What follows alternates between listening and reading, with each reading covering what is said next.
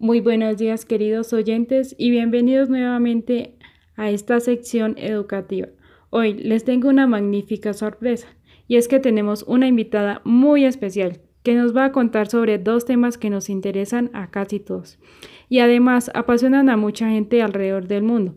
Y es que no se necesitan de grandes recursos tecnológicos, sino que podemos hacerlo con un aparato electrónico que la mayor parte de la población actual tiene a la mano y asimismo nos sirve para entretenernos y guardar recuerdos de lugares y momentos increíbles. Sin más rodeos, les presento a Juliet, que nos viene a hablar acerca del boom del momento, el cine y la fotografía. Juliet, bienvenida a nuestro programa de hoy. Para nosotros es un placer tenerte aquí. ¿Cómo has estado? Bueno, primero que todo, muy buenos días. Para mí es un placer acompañarlos el día de hoy. He estado muy bien y a pesar de que ya estamos terminando el año y los trabajos de los alumnos sí que se acumulan, eh, aquí estamos. Sí, es que llegar a fin de curso sí que es complicado. Bueno, eh, en parte sí, pues ni te lo imaginas. Escuchar a los alumnos quejándose por trabajos es complicado. Pero bueno, lo que más me sorprende es que aquellos muchachos que se quejan por los proyectos son los que pues muchas de las veces no hacen nada.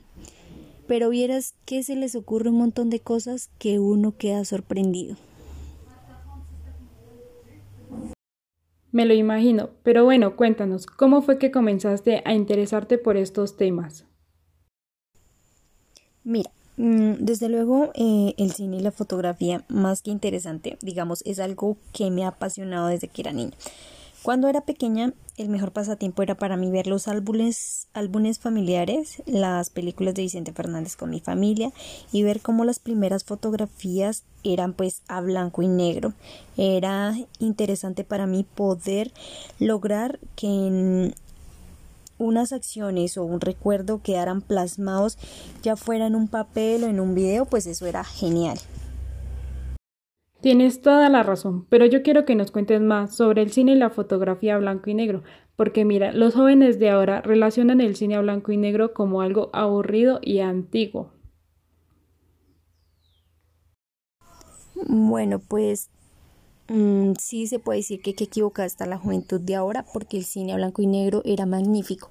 Quien no ha visto un clásico a blanco y negro en donde desentrañar, digamos, algunos de los potenciadores emocionales que tiene la fotografía en escala grises, posiblemente el espectador se sorprendía gratamente y de algún modo se aficionaba o al menos se entretenía con los clásicos del cine a blanco y negro. Una película rodada con esa primigenia técnica de fotografía donde cada color tiene un gris y cada gris tiene un especial significativo creativo. Pues la verdad sí eh, no se ha tenido en cuenta eh, el valor, digamos, de, de, de ese arte, de, de ese proceso que ha venido siendo con la fotografía y el cine. Es verdad, a quien no le encantan las películas de Charlie Chaplin, Cantiflas, Vicente Fernández y otros clásicos del cine que se comenzaron a presentar en la televisión colombiana. Además, esto perduró durante muchas décadas. También hay que ver más allá del producto final que era la película o la fotografía. Esto llevaba a un trabajo magnífico por parte de los directores de cine y los fotógrafos. Sí, claro. Los directores eran capaces de compartir con el público su trabajo creativo utilizando la iluminación, los contrastes, las gamas de grises. Lo mismo sucede con la fotografía. El hacer que todo quedara en su lugar era un trabajo arduo y que el cine no sería nada sin la fotografía, pues la grabación no es más que una serie de imágenes en movimiento. Y para decir cómo y qué grababa previamente, alguien ha tenido que dar un visto bueno para, digamos, lograr entretener, para lograr cautivar a un público. Es verdad, y es que mira, usualmente las personas pensamos que la fotografía está oculta dentro del cine, porque una película no es buena solo porque la realizó aquel director o porque la protagonizaron X actores, sino porque está escondido un gran trabajo fotográfico allí, porque sin una buena fotografía una película tiene poco camino. Desde luego, sí, tienes toda la razón. Ahí es donde, digamos, entra la figura del director de fotografía, pues es la persona, digamos, que selecciona la parte del escenario en concreto, eh, se encarga del manejo artístico, las escenas, teniendo como principal tarea manipular el ambiente iluminado dentro del set de grabación. Decide la distancia en la cámara, el encuadre de la imagen, la altura, dónde debe colocarse los personajes, hacia dónde debe dirigirse, en, en qué sentido debe moverse la cámara. Pero también cuida otros aspectos mm, técnicos desde luego, como la iluminación, el tratamiento del color o incluso las em, sensaciones que deben transmitir a los espectadores. Y es que si pensamos el trabajo de un director fotográfico cuando el cine y la fotografía eran a blanco y negro, vaya que era una labor difícil porque lograr obtener la luz necesaria para percibir bien las escenas sí que era complicado. Sí que estás informada, pero tienes toda la razón. Pues mira, más que clasificar el cine y la fotografía a blanco y negro como algo aburrido, debería considerarse desquiciado. Pues el color siempre ha estado en el cine y si tenemos en cuenta incluso el blanco y el negro, son los inicios de la gama cromática de grises. Además, ofrece enormes posibilidades estéticas, además fue el inicio de todo lo que conocemos, pero a color. Sí que es verdad, y es que todo esto me lleva a concluir que el cine sin la fotografía no es nada. Claro, y como te decía, es que el director de fotografía sí que es importante, porque ha estado presente pues desde los inicios de la fecha, pues hasta hoy, como nos podemos dar cuenta. Lo único es que ha ido evolucionando y es que ha sido el creador de convertir la luz eh, en un elemento más para comunicar dentro de un film, y es que éste crea esa traducción a la imagen de lo que muchas veces el director pide o quiere plasmar según el guion de la película. Vaya que sí, y es que mira, es lo que yo he querido conseguir con los estudiantes de mi curso, que realmente valoren todo el trabajo que lleva el cine y la fotografía, desde sus inicios hasta en la actualidad, el arte, em, todo lo que conlleva este proceso en el cine y la fotografía. Y es que actualmente estamos lidiando con una juventud que piensa que el trabajo es fácil y que esto se logra sin mucho trabajo. Desde luego, pues sí, y es que lograr que la juventud vea el cine y la fotografía como una fuente de información que nos permite adentrarnos en el estudio de la sociedad, conocer culturas diferentes, formar visiones en un entorno, digamos, de acontecimientos pasados, presentes, futuros, pues es algo como complejo mm, de llevar a cabo. Ciertamente, pero el cine y la fotografía sirven al docente como un recurso de enseñanza-aprendizaje. No es imposible, pero desde luego, eh, mm, y es que no solo es para el docente, sino para el currículo en todos los niveles educativos y es que el cine puede actuar como un recurso didáctico y pedagógico al servicio de la enseñanza.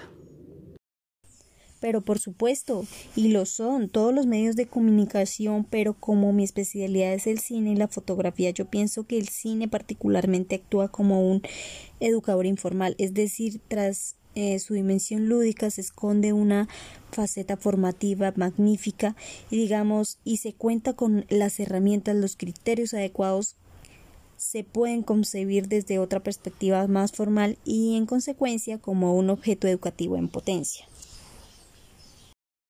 Sí, es que es importante explotar ese diamante en bruto que es el cine y la fotografía en el aula, porque mira, esto me lleva a recordar que una vez cuando yo estaba en el colegio, el profesor de filosofía realizó un concurso de fotografía y de verdad que nos hizo caminar por todo el colegio para obtener la mejor fotografía.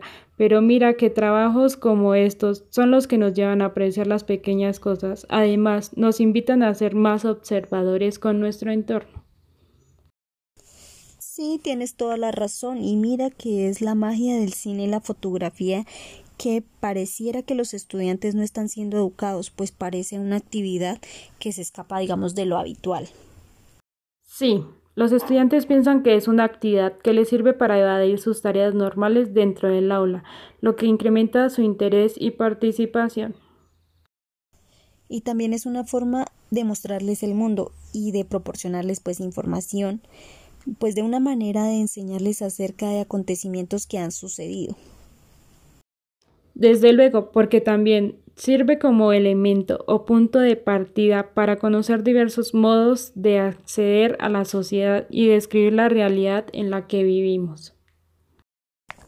Pero mira que el cine y la fotografía también nos representan lo que ocurre y ha ocurrido o ocurrirá en el mundo, y pues se convierte entonces pues en el reflejo de la sociedad. Ciertamente, y es que también gracias a esto se han creado los diferentes estereotipos que hay en la sociedad. De igual modo, por medio del cine y la fotografía, la sociedad actual se piensa en esos ideales y modelos a seguir. Sí, el cine y la fotografía son generadoras de modelos ya sean buenos o malos, tanto referidos a valores e ideologías como pautas y actitudes. Y eso es un problema, digamos, para la población escolar, porque si no son vistos como con buenos ojos, eh, hace que se pierdan los valores humanos y sociales, o no se pierdan, eh, se vayan eh, pues como acabando o disminuyendo. Y yo creo que eso es lo que más impacta en esta sociedad. Por eso debemos olvidar que uno de los principales problemas sociales actuales que se afectan directamente a la población escolar y que hacen patente desde edades muy tempranas y que se van agravando durante la adolescencia es la ausencia de determinados valores humanos y sociales que son necesarias para la convivencia pacífica. Por eso, como padres y madres de familia, debemos estar pendientes de los contenidos que nuestros hijos ven en televisión y en Internet, porque si no lo hacemos, puede que traiga consecuencias graves y lamentables. Sí, es por esto que desde el proyecto que yo he planteado en el colegio donde elaboro es que los alumnos valoren el séptimo arte, que valoren toda esta tradición, todo este arte, todo este proceso lo, eh, que conlleva al cine, la fotografía y sus, pues, sus principales componentes. Y mira, es que algunos historiadores del cine llegan con tanto poder e influencia sobre el público que hacen pensar que no se trata solo de un mero entretenimiento, sino que se necesita tenerlo en cuenta como objeto de estudio académico por parte de investigadores y docentes. Y es que es un medio que es capaz de configurar mentalidades e influir creando paradigmas de actuación, sobre todo en el público infantil, ya que llegan a modificar el comportamiento de estos pequeños receptores de forma positiva o negativa, ya que se ejercen un alto poder de persuasión debido a la escasez de pues de la edad del receptor y su falta de madurez. Ciertamente, pero ya para concluir, cuéntanos cuál es el fin de tu proyecto. Pues la enseñanza que, que quiero dejar en los jóvenes es que vean el cine la fotografía como una forma de alfabetización en el dominio de códigos y lenguajes expresivos de digamos de estos medios es decir, que no solo conozcan el lenguaje cinematográfico o televisivo, sino que también interpreten, lean entre líneas, que vean más allá de la información que reciben y hagan su propia la hagan propia y útil para ellos, que sean reflexivos, críticos ante distintas situaciones. Pero mira que cuando uno es estudiante no valora mucho esto. Solo hasta que termina de estudiar es cuando se arrepiente de no haber aprovechado todos estos recursos que le brindan los docentes para aprender. Por eso es que como docentes, más que informar, lo que debemos lograr es provocar la organización racional de la información, que no sea fragmentada, digamos, facilitar un medio para que el conocimiento y la expresión que beneficie el desarrollo de las capacidades creativas cognitivas y artísticas de cada uno de los alumnos. Por supuesto, es que los docentes siempre buscan lo mejor para los estudiantes. Sí, claro, desde luego, pues es nuestra labor. Bueno, Juliet, para nosotros ha sido un placer tu compañía el día de hoy. Bueno, el placer es todo mío. Para mí es importante compartir con ustedes momentos agradables y que tengan que ver con pues con el proceso de enseñanza-aprendizaje tanto para nosotros como pues para los estudiantes. Muchas gracias. Y yo espero que esto se repita. Por supuesto, claro que sí, estaré disponible para cuando lo necesites. Claro que sí, muchas gracias. Y nos vemos pronto en una nueva sección educativa.